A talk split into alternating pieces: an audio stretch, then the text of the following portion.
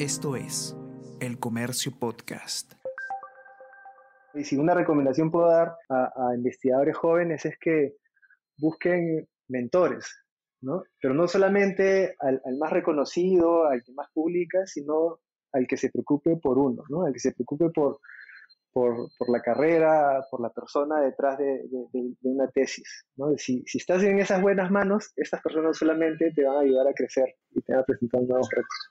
Es biólogo por la Universidad Peruana Cayetano Heredia. Es magíster en salud pública en países en desarrollo por la Escuela de Higiene y Medicina Tropical de Londres. Tiene un doctorado en microbiología molecular y patogénesis microbial por la Universidad de Washington en San Luis.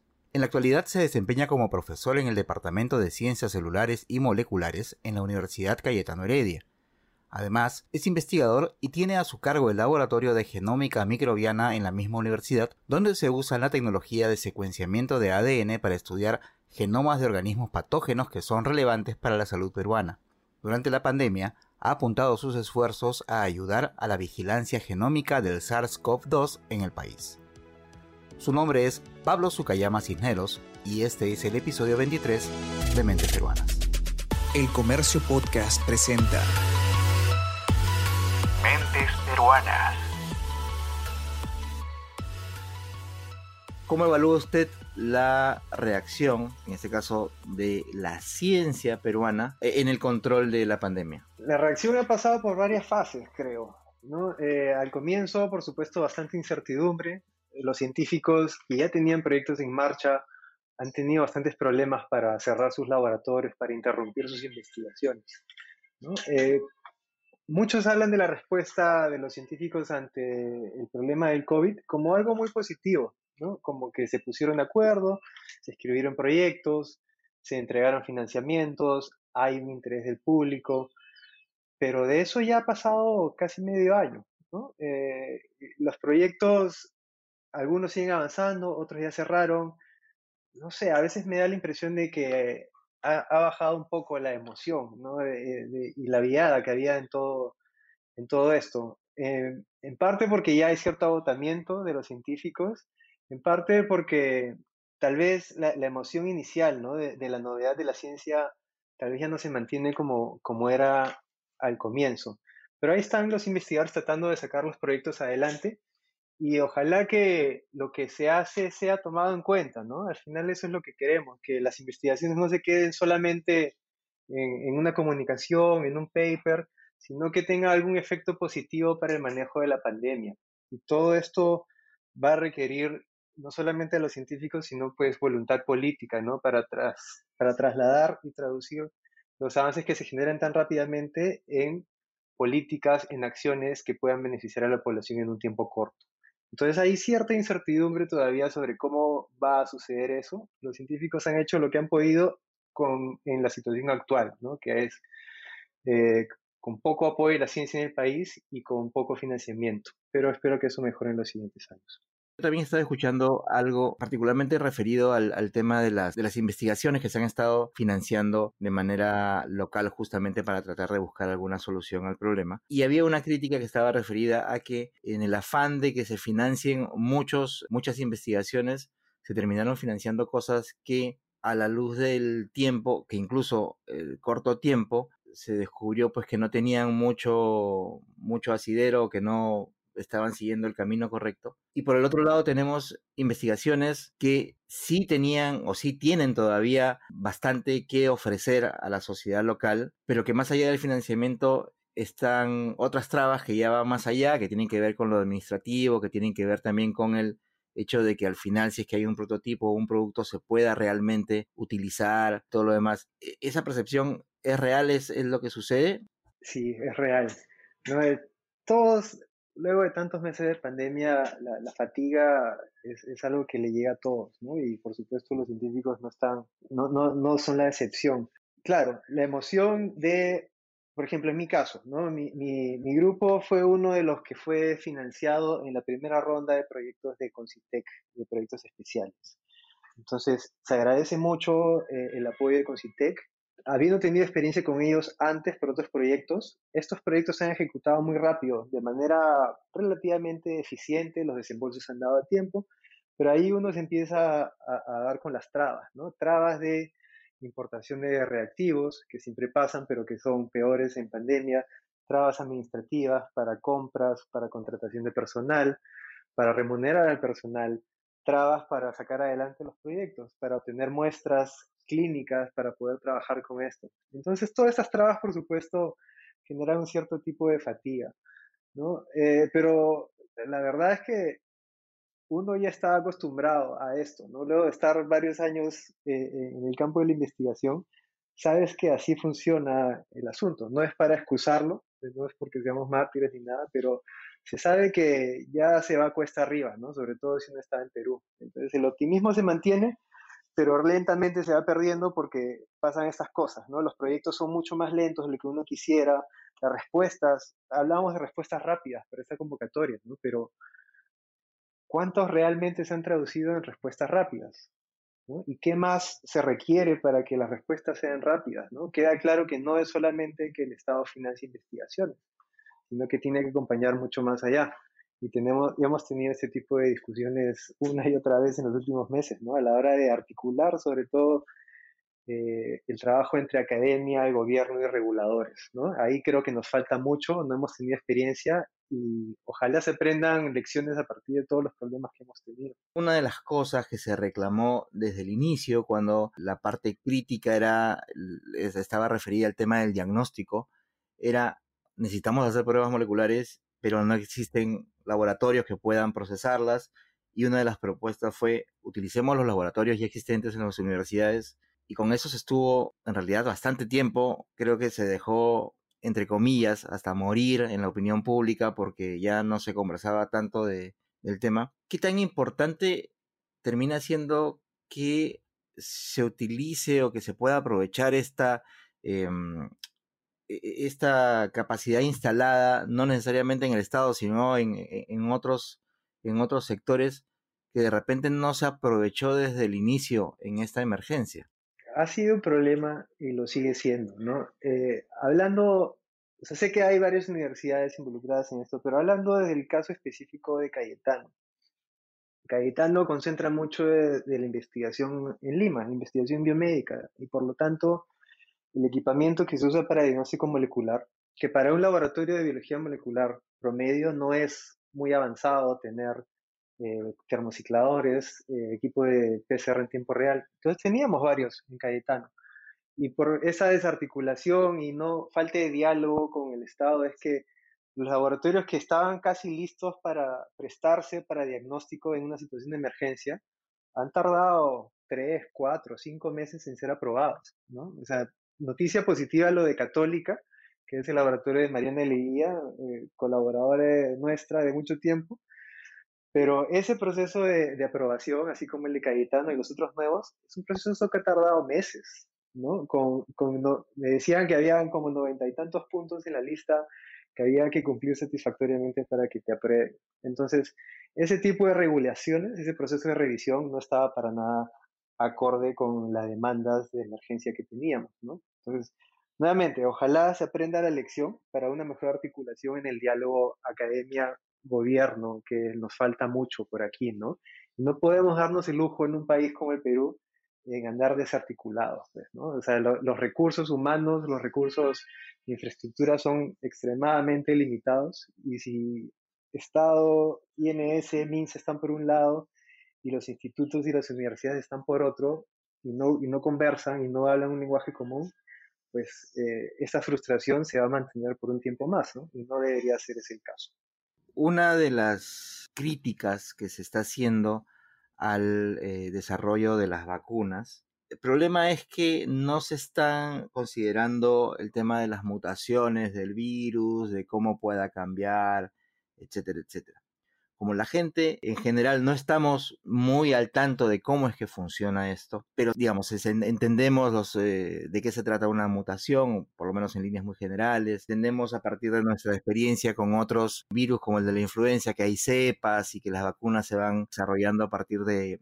de las cepas identificadas, etcétera, etcétera. En este caso, se han detectado las mutaciones del SARS-CoV-2, las vacunas cómo están haciendo para adelantarse a que se puedan, si que se producen obviamente, detectar estas, estas mutaciones, si es que de repente se va a necesitar nuevas vacunas o que uno se esté vacunando constantemente. ¿Qué se sabe al respecto? Se sabe que no hay respuestas claras aún.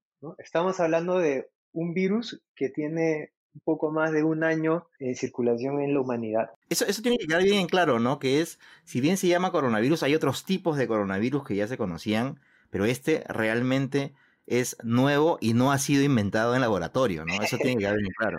No, bien, bien claro, sí, coronavirus no son nuevos, es toda una familia de virus que conocemos que afectan humanos, me parece que son seis, pero que hay circulando en animales silvestres, sobre todo en murciélagos, hay cientos, miles incluso. Entonces da la mala casualidad que en algún momento uno de estos virus de origen animal hizo un salto al humano. Y ese único salto es el origen de todos los casos que estamos viviendo ahora. Ya hay evidencia fuerte que, indica que esto no es producto de, de, un arma biológica, que no se hizo en el laboratorio, sino que es, eso, es eso, es mala suerte que hemos tenido porque hubo este salto del animal al humano. Pero esta mala suerte es también influenciada por los humanos, ¿no? por el comportamiento del ser humano por, su actividad extractiva y, la deforestación y el efecto del cambio climático y muchas cosas que se han hablado últimamente. Entonces, por supuesto, nosotros hemos causado esta situación, pero eso es un evento fortuito que ocurre constantemente y que va a volver a ocurrir. ¿no? Estos saltos de animales a humanos, de patógenos, se, se sabe que cada vez son más frecuentes. Entonces, ya es hora de que estemos mejor preparados como país, como civilización humana, eh, para que no nos agarre de esta manera para la siguiente. Eh, perdón, regreso un, un, par de puntos más. En términos de la, diversidad y esto de las mutaciones, empecemos por, por, un punto clave, y es que todos los virus, todas las bacterias, todos hasta los seres humanos, todos mutan, todos cambian en el tiempo. O sea, mutar es que se introducen cambios en nuestros genes de forma periódica. Y esto pasa porque así es la evolución conforme se generan copias de, un organismo, eh, se generan errores que algunos se mantienen en el tiempo y otros se van eliminando. Entonces, ¿qué estamos viendo con este virus? ¿Ya? Eh, sabemos que muta, porque eso es lo que hacen los virus, sabemos que muta a un ritmo de aproximadamente dos posiciones en su genoma por mes, que esto lo hace un poco más lento que otros virus como la influenza.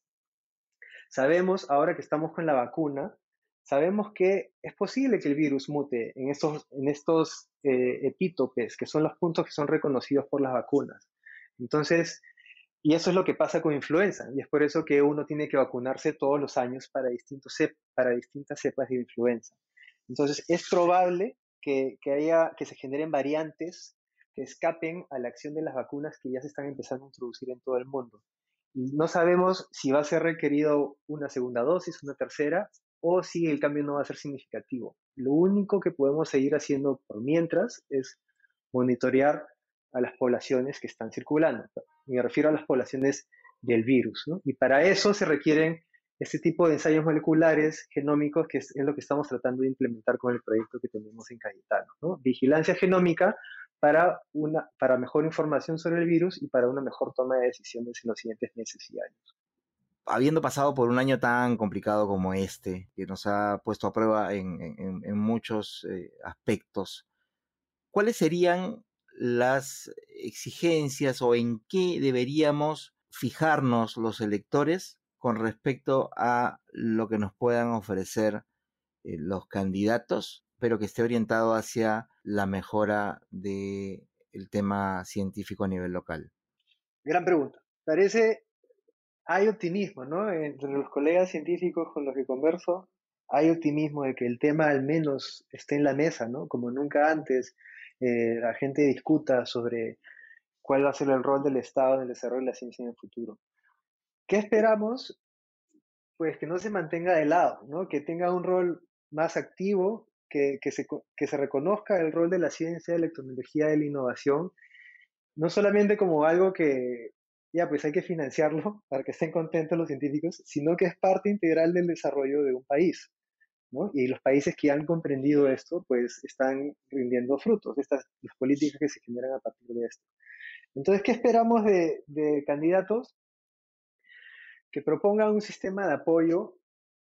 Mira, lo primero, por supuesto, va a ser inversión, ¿no? más inversión en el sistema de ciencia y tecnología. Pero no solamente va a ser en hacer crecer a los proyectos, en fortalecer a las universidades, sino, y esto es algún tema que ya he escuchado de forma recurrente en esta serie de podcasts, es que se apoye al investigador y a la carrera del investigador y promover que estudiantes eh, lleven carreras de ciencia, de tecnología, de ingeniería y que estos estudiantes tengan las posibilidades de desarrollar investigaciones en el Perú, que tengan las posibilidades de, si requieren entrenarse afuera, que lo hagan, pero que haya mecanismos para traerlos de vuelta, ¿no? para repatriarlos y para que un investigador tenga un sistema de soporte adecuado que le permita desarrollarse en el largo plazo. ¿no? Uno de los, de los problemas con el financiamiento de la investigación es que los proyectos y las carreras de investigación son temas a mediano y largo plazo. En cambio, los proyectos y los ciclos de elección de los políticos son de muy corto plazo. Hay que ver cómo amistar estos dos puntos de vista, ¿no? De que los políticos tienen una visión de corto plazo que, que beneficia un ciclo de 3, 5 años, pero los científicos requieren una estabilidad de 3, 5, 10 años hacia el futuro, ¿no? Entonces, ¿cómo reconciliamos eso? Pues va a requerir una buena reforma del sistema de, gobernanza del, de ciencia y tecnología y es algo que entiendo y ya se está discutiendo. Ojalá se mantenga la discusión y ojalá se mantenga relevante dentro de otros tantos asuntos que tenemos en la agenda política en los siguientes meses. ¿Qué cosa quería hacer cuando era chico? Eh, no sé si quería o me han influenciado a querer eh, ser médico. Eh, yo, yo vengo de familia de médicos. Mi, padre es gastroenterólogo, madre neumóloga, ambos de San Marcos, eh, y varios otros tíos y primos médicos en la familia. Entonces, desde chiquito había, me exponían a eso y había cierto, como que promovían un poco que uno fuera médico, ¿no? Creo que al final el plan no les resultó tan, tanto a mis padres como hubieran querido. Pero eso cambió, eso cambió un poquito. Había fascinación en la medicina por lo que hay detrás de la medicina, ¿no? Ese, eso de saber más, el entendimiento de los procesos del cuerpo humano. Eso toda la vida me pareció fascinante y me lo inculcaron mucho en casa. Lo que no me cuadraba mucho era la actividad del médico en sí, ¿no? La vocación de servicio o la atención al paciente. Y eso desde chiquito yo supe que no era exactamente mi fuerte, ¿no? no, no o sea, veía estas cosas en mis padres y yo decía, tal vez yo no tengo ese espíritu de, de, servicio, ¿no? De salir de las 3 de la mañana de una guardia. yo quería algo un poco más, un poco más estable, tal vez, ¿no? Y ahí, averiguando y por ciertos profesores en el colegio, es que me dijeron, oye, mira, esto de la biología es interesante, ¿no? Y, y tal vez ajuste un poco más a, a, los intereses. Entonces, desde, desde el colegio, la secundaria, me encantó la figura del científico, ¿no? Y la investigación en el laboratorio para aprender cosas nuevas. Y nuevamente, luego, o sea, con apoyo de mis papás y profesores, es que terminé decidiendo por estudiar no medicina, sino biología. ¿Y usted tiene hermanos, hermanas? sí, y con mi hermano también fallaron rotundamente mis padres. Eh, somos dos, hermanos, yo soy el menor de dos, y, y, con mi hermano también querían que fuera médico. Mis padres un poco encasillados. ¿no? Mi hermano terminó de sociólogo eh, y está terminando de hacer su doctorado en sociología en Estados Unidos, ¿no? Entonces los dos salimos muy académicos, muy chancones. Pero no por el lado que querían. Claro, no, no, no los médicos que hubieran sido inicialmente, aunque al final hemos tenido un doctor en sociología y un doctor en microbiología. Así que tan mal no terminamos tampoco. ¿Y, y qué, tal, qué tal alumno era en el colegio y en la universidad?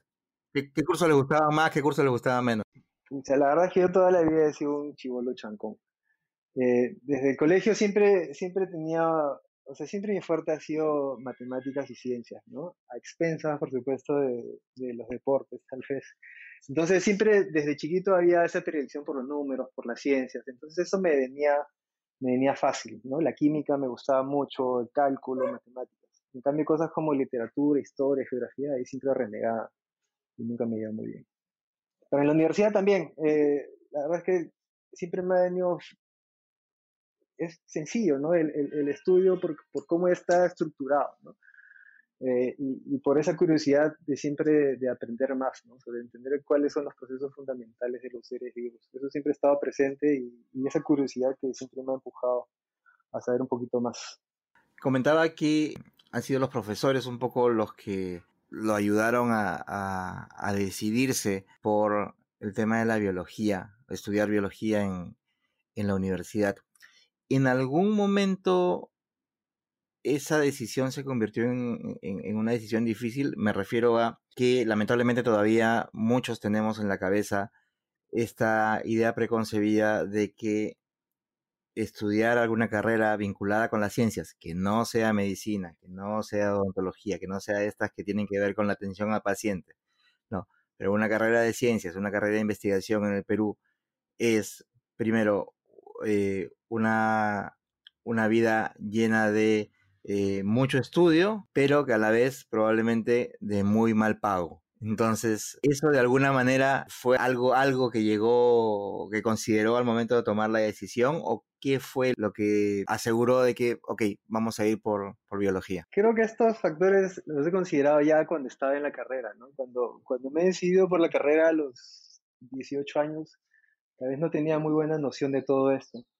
Pero claro, ahí ya va saliendo esta idea de que, ¿qué vas a hacer? Pues, ¿no? ¿Cómo, cómo consigues hacer una carrera lucrativa en lo que te gusta? Y creo que nadie que haya entrado a ciencia lo hace por el dinero. E, es, queda bien claro que, que, no es la carrera más lucrativa, pero que trae otro tipo de, de satisfacciones. ¿no? Y esas satisfacciones son las que a mí me, me, me, mantienen en esta carrera, ¿no? aunque tú lo has dicho, pues, ¿no? la estabilidad laboral, la estabilidad monetaria, son factores a tener en cuenta, pero para mí eh, la, la, libertad intelectual, ¿no? de perseguir preguntas que nadie más ha respondido antes.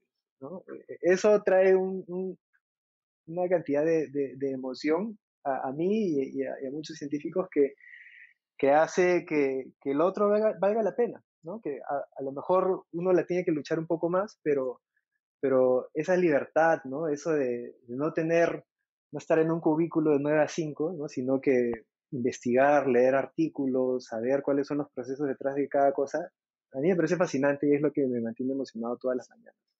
No estoy tratando de justificar con esto las condiciones en las que estamos, ¿no? O sea, son, precarias y, no son ideales, ¿no? Y, en otros lados se podría tener mucho mejor a los científicos y, si hicieran eso, captarían muchos más científicos, aumentaríamos la masa crítica.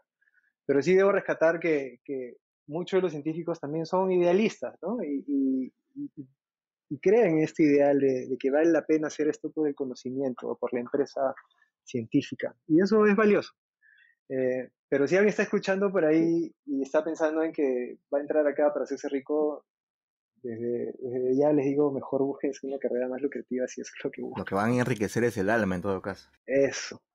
¿Hay algún pasaje de su vida personal que, que lo haya marcado? Me refiero a quizás alguna decisión, algún hecho que lo haya obligado a que de repente lo que tenía planeado para su vida hizo que tuviera que virar hacia algún lado? Hay, hay unas cuantas. Eh, y son más casos adversos que otra cosa, ¿no? Que, que te cambian el panorama. A ver, yo, yo estudié en biología en Cayetano 2000 a 2005. Eh, me preparé aquí unos años y en 2008 me fui a hacer un doctorado a Estados Unidos en microbiología molecular, mi carrera soñada. Voy a trabajar en, en laboratorios top, eh, yo me imaginaba que no iba a volver, ¿no? Yo dije, o sea, si estoy aquí en este, en este, entre comillas, primer mundo de la ciencia, eh, yo pensé por mucho tiempo que iba a desarrollar mi carrera afuera y que no iba a volver. Pero una serie de eventos que ocurrieron justo durante el doctorado, ¿no? Y el primero es que yo tenía un, un mentor en el doctorado que era un tipo realmente brillante, ¿no? Eh, o sea, nuestros científicos, para nosotros lo más importante son las publicaciones, casi siempre, ¿no? Y este es un tipo que publicaba en Science, en Nature, todos los años, ¿no? Un, profesor muy reconocido este de, los libros de texto. Y ahí yo trabajaba con este tipo que resultó ser un terrible mentor. Y terminamos teniendo problemas de todo tipo. Llegamos al punto que un año después, básicamente me peleé con él y me botó de su laboratorio. Entonces, eso dejó una cierta como que mancha en mi expediente, ¿no? Eso no se ve bien cuando uno intenta hacer una carrera académica. Entonces yo estaba por ahí, o sea, pensé que tal vez debería abandonar esto del doctorado y que no era para mí, ¿no? Luego de haber tenido este mercado. Pero unos meses después eh, me apoyaron bastante en la, en la, escuela y caí en un nuevo laboratorio, en un nuevo profesor que acababa de llegar a la universidad, un tipo joven que en ese entonces tenía 32 años y que me recibió muy feliz en su laboratorio y que a partir de conversaciones y curiosidad científica me permitió hacer mi tesis de doctorado en Perú, ¿no? Eh, trabajando con un grupo aquí en Cayetano, con el doctor Robert Gilman. Entonces pude hacer trabajo de campo en Perú pero hacía el desarrollo de la tesis y todo el desarrollo de tecnología allá. Y, ese periodo hasta que me gradué fue súper importante, porque ahí, ahí es cuando realmente eh, caí en cuenta de que quería regresar al Perú, de que lo, lo que podía hacer era útil para, para mi sociedad o para, o para el entorno en el que estoy ahora. Entonces, esa mala experiencia de que casi perdí el doctorado, terminó convirtiéndose en una experiencia sumamente positiva y que además me trajo, me trajo una, es, este, mi tesis de doctorado, la que se hizo en Perú, terminamos publicándolo como un, un eh, paper en Nature en 2016. ¿ya? Y, y, tuvimos muchísima suerte y hasta salió publicado en la portada de Nature. Ahí te puedo pasar el, el enlace para que lo veas. Y todo esto no lo digo porque, mira, mira, mira el paper en Nature, ¿no? Pero mira cómo una experiencia negativa en la que casi te peleas y alguien te vota puede terminar en una experiencia que termine motivando el regreso a tu país, ¿no? Y esa ha sido la base para todo lo que hago ahora, ¿no? Y ese ha sido el gran motivador, que puedas tratar realmente de hacer la diferencia estudiando eh, problemas que son relevantes para la salud local. Entonces ahí medio que se transformó en algo feo, en, algo muy positivo y que todavía sigue dictando el curso de mi carrera hasta ahora. Mi corta carrera, espero. ¿Hay alguna recomendación, algún consejo en particular que le hayan dado sus padres que recuerde o que aplique hasta hoy? eh, mi papá era un tipo bien disciplinado. Eh, mi papá era un tipo hijo de inmigrantes japoneses y, estos tipos se toman muy en serio el, orgullo en el trabajo, ¿no? Y eso es algo que viene muy fuerte de la cultura japonesa, ¿no? haz lo que hagas, hazlo de la mejor manera que puedas, ¿no? Y pon todo tu esfuerzo y todo tu empeño en hacerlo. Entonces, desde chiquito, esta fue la lección de, de mis padres, ¿no? Me dijeron, ya, está bien, no vas a ser médico, pero trata de ser el mejor biólogo que puedas, ¿no? Trata de ser útil a tu sociedad, trata de ser útil a tu entorno y, y al menos trato de mantener eso, ¿no? Y ponerle empeño, porque cuando uno hace las cosas con empeño, eh, la gente se inspira, ¿no? Y, y, te siguen y, se unen a tu causa. Entonces eso es lo que estamos tratando de hacer acá, ¿no? Hacer las cosas con alegría, con empeño, para que haya cada vez más emoción, para poder captar más estudiantes y poder hacer crecer esta, esta empresa de la investigación en el Perú. ¿Cuáles son sus hobbies? ¿Con qué se distrae de los problemas del trabajo diario? Eh, tengo una distracción bien grande en casa, que es una bebita que acaba de cumplir dos años, eh, que con eso ya me tiene bastante ocupado. Eh, tengo, como hobby siempre me ha gustado mucho la fotografía. Y, eso es algo que, hace bastantes años trato de, de, de, no perderlo, ¿no? Porque la fotografía es una de estas cosas que te da perspectiva y que te obliga a observar el mundo, pero de una forma distinta de la que un científico observa el mundo, ¿no? Entonces, con eso trato de, de, balancear un poco la parte tan crítica eh, y racional de la ciencia con tener algo un poco más creativo y algo que hacer, ¿no? Entonces, mantiene mi cerebro balanceado, lo de la fotografía. Me gusta mucho correr, o sea, soy corredor de, de medias maratones, eso es lo que siempre me ha gustado y ese es un buen momento que tengo también para despejar la mente, ¿no? En las mañanas cuando uno está corriendo solo. Y para balancear también el, el, estrés y la tensión de todo esto y de la pandemia y, ser académico de Perú, eh, el yoga. El yoga me viene muy bien, es algo que descubrí en el doctorado y que me ha ayudado a mantener la cordura en los últimos años. ¿En algún momento de la carrera sintió alguna duda que lo hizo de repente pensar en que no estaba en la, en la carrera correcta o simplemente dejarlo todo? Eh, por suerte no. ¿no? Siempre hubo la convicción de que estaba en el camino correcto. Al menos porque había tenido apoyo de mi familia para escoger la carrera donde estaba. Por supuesto, siempre me entraron las dudas de, que si haber, debía haber entrado a medicina, eh, pero esas se disiparon rápidamente. Biología es una carrera súper amplia y dentro de la biología muchos compañeros se dedican a otras ramas. ¿no? En, en Cayetano al menos está bien fuerte entre los que hacen estudios de conservación, o sea, gente más de campo, y gente más de laboratorio, los que se dedican a la biología molecular, por ejemplo. Entonces, desde temprano yo tuve predilección por ser un ratón de laboratorio. Y por suerte, en Cayetano habían varios mentores que me podían apoyar en eso. Es así que, más o menos a mitad de carrera, yo caí en el Instituto de Medicina Tropical, que entiendo que han entrevistado hace poco a la doctora Teresa Ochoa, que es una de mis mentoras también aquí. Y ahí fue donde yo me metí de lleno al laboratorio y sobre todo a estudiar enfermedades infecciosas, ¿no? Porque no sé por qué, pero desde, desde el comienzo eso sí captó mucho mi atención y sobre todo porque el Perú, o sea, esto no es algo bueno, por supuesto, pero es un gran país donde estudiar enfermedades infecciosas, ¿no? Por la diversidad y por la alta prevalencia de algunas de estas.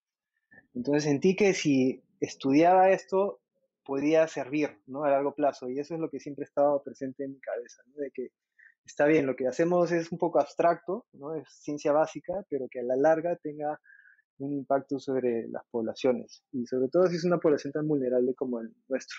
¿Cuáles son los mentores que, ustedes más, que usted más recuerda? Uy, tengo varios mentores, la verdad. He tenido la suerte durante toda mi carrera en, en caer eh, bajo la supervisión de excelentes profesores y mentores y profesionales. El primero para mí aquí en Cayetano fue el doctor Abraham Weisberg, eh, que en, en, su momento era el decano de la Facultad de Ciencias y que él, eh, ahí hice mis primeras rotaciones en laboratorio.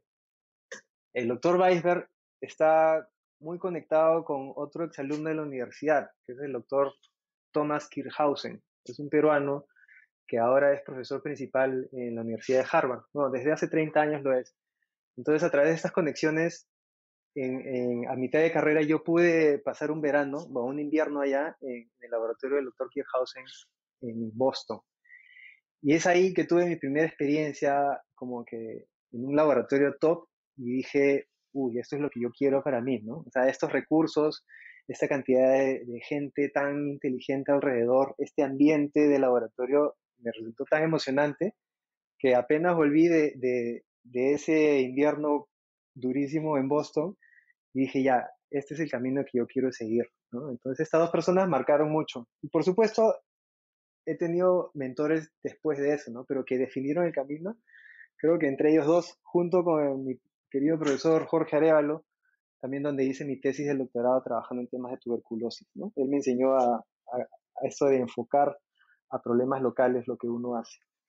Pero luego han aparecido más y siguen apareciendo. Y ¿Cuál considera usted que ha sido el reto profesional más grande que ha tenido hasta el momento? hasta el momento es el reto en el que estamos en este mismo momento.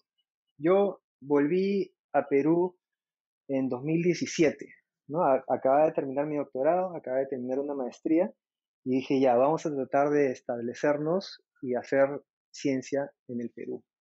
Y hasta ahora hasta ahora seguimos cuesta arriba con ese reto, ¿no? Por suerte, tengo a la Universidad Cayetano Heredia, que en ese momento tenía un programa que se llamaba la beca de retorno, ¿no? que financiaba justamente el retorno de peruanos entrenados afuera, y eso me ayudó a insertarme y, a, tener esta posición que tengo ahora. Pero viniendo, o sea, habiendo entrenado en otras latitudes, donde hay tanta tecnología y tantos recursos, entonces hay un cambio significativo de, la realidad. Y, y, los retos de financiamiento y la falta de apoyo y la falta de reconocimiento son un problema con el que seguimos luchando. Espero que, que la coyuntura reciente y que a lo mejor el siguiente gobierno ayuden a cambiar un poquito de eso, ¿no? Pero es, es de verdad muy difícil para, para el que regresa, sobre todo. Si, si nosotros ya un poco más establecidos, gente que ya está con laboratorios, que son profesores, nos quejamos de inestabilidad laboral, la inestabilidad laboral que viven los tesistas, los estudiantes de posgrado y de pregrado, es, es terrible. Y eso sí, debemos llamar más la atención a todos para que se mejore esta situación. ¿no? No podemos tener al futuro de la investigación en situaciones tan precarias realmente. ¿Hay algún otro momento en el que eh, la carrera le haya traído alguna frustración? Es decir, alguna investigación que haya quedado trunca. Por suerte no, ¿sabes? Siento que he tenido bastante suerte en, en que he tenido mentores que apoyan y que no hacen ese tipo de jugadas que son frecuentes en academia. ¿no? La competencia es dura y en algún momento alguien te va a hacer eh, alguna pendejada, pues, ¿no? es la historia que uno suele escuchar. Eh, he tenido la suerte y el privilegio de que he caído en lugares donde me han tratado de manera muy justa y donde han escuchado mi voz, ¿no? Entonces, por suerte, hasta ahora no he tenido esos problemas, pero uno nunca sabe, pues, ¿no? Es, es parte es parte frecuente de, la actividad científica, ¿no? Este tipo de, luchas, de dilemas, de conflictos, de choques de personalidades, que nunca estamos libres de eso. Eh, pero por suerte hasta ahora la relación con los colegas en el entorno local es bastante positiva. Siempre tenemos ahí diferencias con algunas personas, pero, nada, es parte del intercambio amable de ideas. Entonces, por suerte no tengo experiencias terribles que reportar y espero que eso no cambie en un tiempo. ¿Y cómo ve su futuro profesional? Esto, espero que no sea pesimista, pero es difícil, es, es, incierto. Mira, cuando yo, yo regresé casado, eh, de, cuando terminé el doctorado, me, casé con, con, una peruana que conocí en, en la universidad y cuando regresamos dijimos, esto de Perú vamos a probar, pero es como un experimento. ¿No? Démosle cinco años para ver si funciona la, la cosa o no. Si no funciona en cinco años, lo más probable es que tengamos que buscar algo nuevo fuera. Han pasado desde eso casi cuatro años. Considero que eh, ha sido positivo hasta ahora, hay, hay retos, pero que podemos sacar esto adelante. Entonces, si por mí fuera y si puedo desarrollar mi investigación aquí, si si hay apoyo de la universidad, si hay apoyo del gobierno, si, si, uno siente que mejoran las condiciones del científico, a mí me encantaría quedarme y seguir haciendo investigación aquí, ¿no? Pero sabiendo que la situación es incierta, también está la posibilidad de que uno en algún momento tenga que empacar las maletas e irse. ¿no? Y, y, esta no solamente es mi realidad, sino es la de cualquiera que regresa luego de hacer un doctorado, postdoctorado al Perú. ¿no? Está este sentimiento de, sí quiero regresar, quiero hacer algo por mi país, pero también como que cuidado, hay que tener un plan B a la mano por si las cosas no salen bien.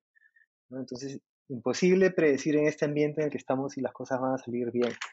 Vamos a darle fuerte, vamos a darle unos años y, ver cómo sigue la cosa, ¿no? Pero ojalá, ojalá se pueda y ojalá cada vez haya más incentivos para que gente como nosotros se pueda quedar, pueda retornar, pero también se les pueda retener en el tiempo. Eso es muy importante. ¿Cuáles son los tres libros o autores que usted le recomendaría leer a alguien que esté interesado en las ciencias o quizás particularmente en temas de biología? No sé si directamente biología, pero a mí me influenciaron un par de, libros de ficción cuando, justo cuando estaba entrando a la universidad. Uno es eh, Un Mundo Feliz, de Aldous Huxley, que, que pinta esta sociedad distópica donde la ingeniería genética eh, permite el desarrollo de distintas clases ¿no? de, de, personas y trabajadores en la sociedad.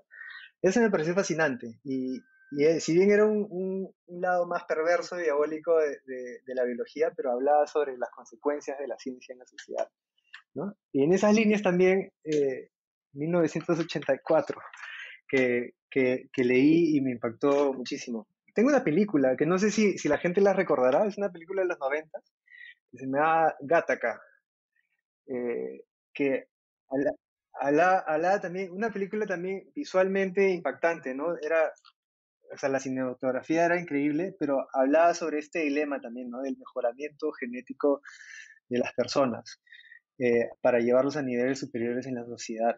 Entonces, si bien estas tres son, o sea, ejemplos bastante sombríos, pero estimulan mucho la conversación sobre lo que se puede hacer con la ciencia, ¿no? Y cuáles son los límites de la ciencia frente a la sociedad y cómo la sociedad debe también regular de alguna forma esto. Entonces, si, si quieren enterarse de estas cosas un poco más oscuras, esas son mis recomendaciones siento no tener cosas más optimistas para compartir en este momento. ¿Y cuáles son los tres o el número que desee de em, libros o autores que usted busque para entretenerse? Eh, trato de leer ficción cuando puedo. Eh, nuevamente regreso a, Aldous Huxley, ¿no? En sus ensayos eh, de ficción y no ficción es, un autor al que siempre trato de, regresar constantemente.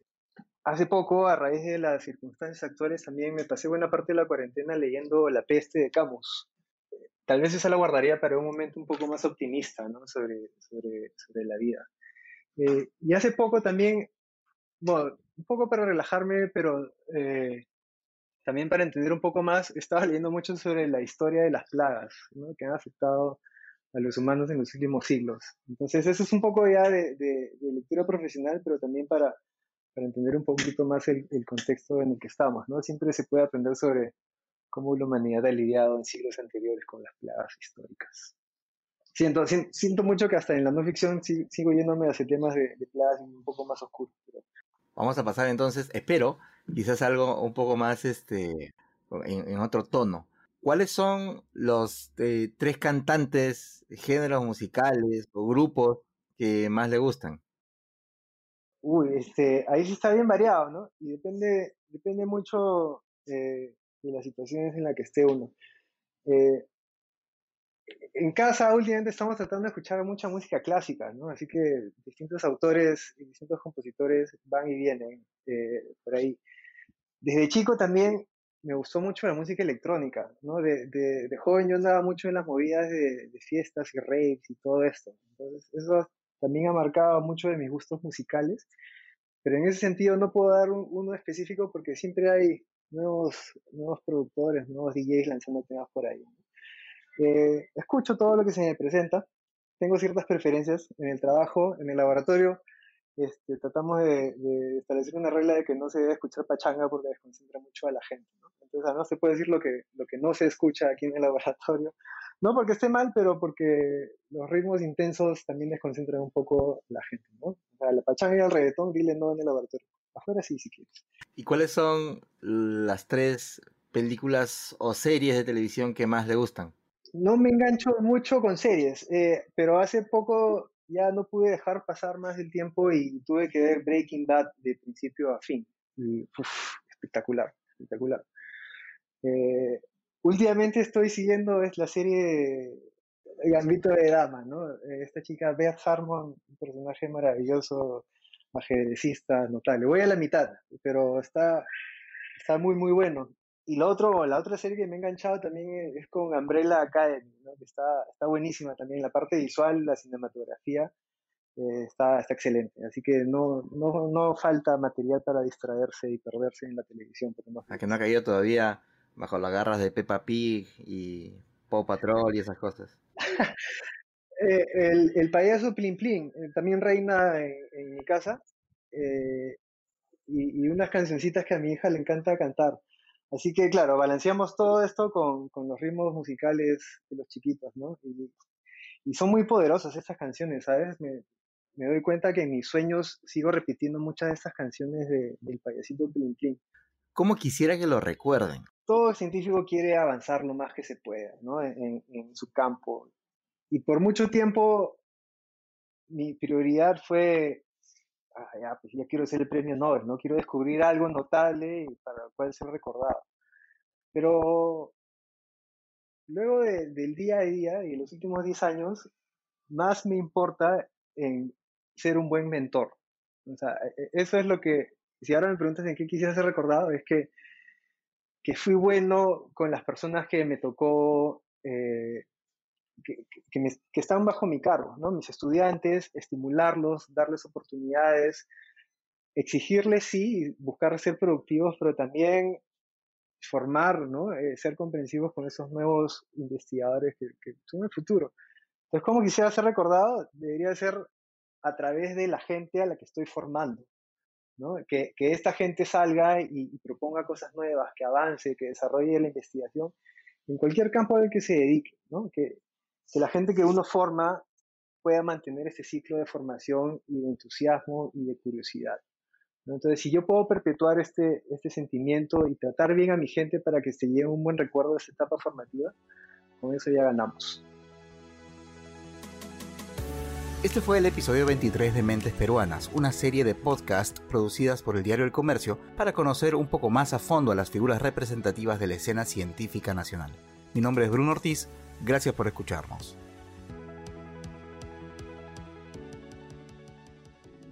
Esto fue El Comercio Podcast.